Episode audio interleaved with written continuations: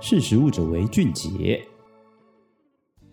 你好，这里是识食物者为俊杰，我是俊杰，对，就是那个俊杰。今天要跟各位谈的内容是，各位不知道有没有在超市呢看到，除了传统的可口可乐之外，近两年又多了一款名为什么可口可乐纤维加的产品哦。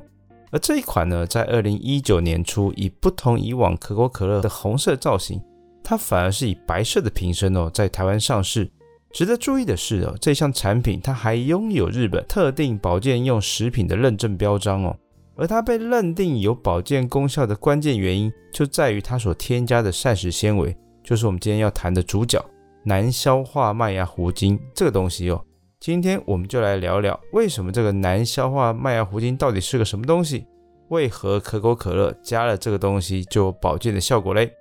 其实，你如果仔细研究市面上的饮料的产品哦，你会不难发现，难消化麦芽糊精其实已经遍布在各处哦。例如什么黑松的茶花绿茶，还有原萃的鲜绿茶等哦，都是以难消化的麦芽糊精作为膳食纤维的来源。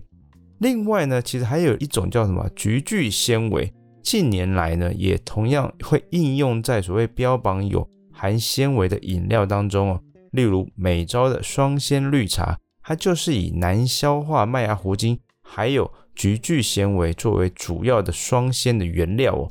那难难消化麦芽糊精哦，有点难念哦。其实哦，它难以被人体消化酵素消化，它进入小肠后呢，它不易被人体的小肠吸收。不过呢，它却可以被肠道的微生物所利用，而可以促进什么肠道益菌的生长。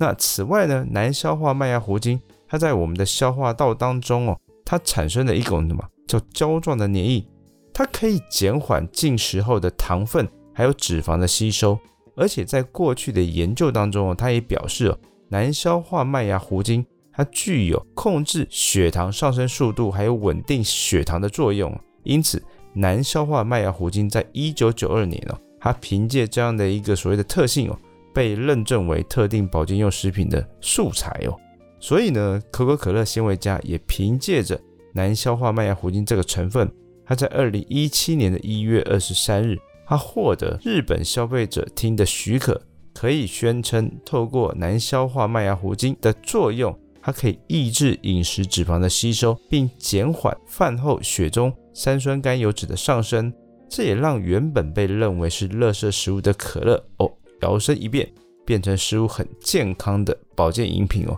那只是说，可口可乐纤维加跟一般可乐到底差在哪里哦？那我们来举例哦，可口可乐纤维加与经典或者是零卡口味来比较，可以发现，可口可乐纤维加与可口可乐 Zero 同样，它都是以阿斯巴甜等无热量代糖来取代高热量的高度果糖糖浆。但是呢，可口可乐纤维加它除了额外添加难消化麦芽糊精作为膳食纤维之外，它也另外添加了一个叫苯甲酸钠作为防腐剂的使用，以防止食品可能受到微生物作用而腐败变质。那至于可口可乐纤维加未来是否有可能像可口可乐的 Zero 一样哦，将防腐剂由成分中移除哦，它除了消费者的市场接受度之外，它其实还需要更多相关的风险评估还有替代方案来考量哦。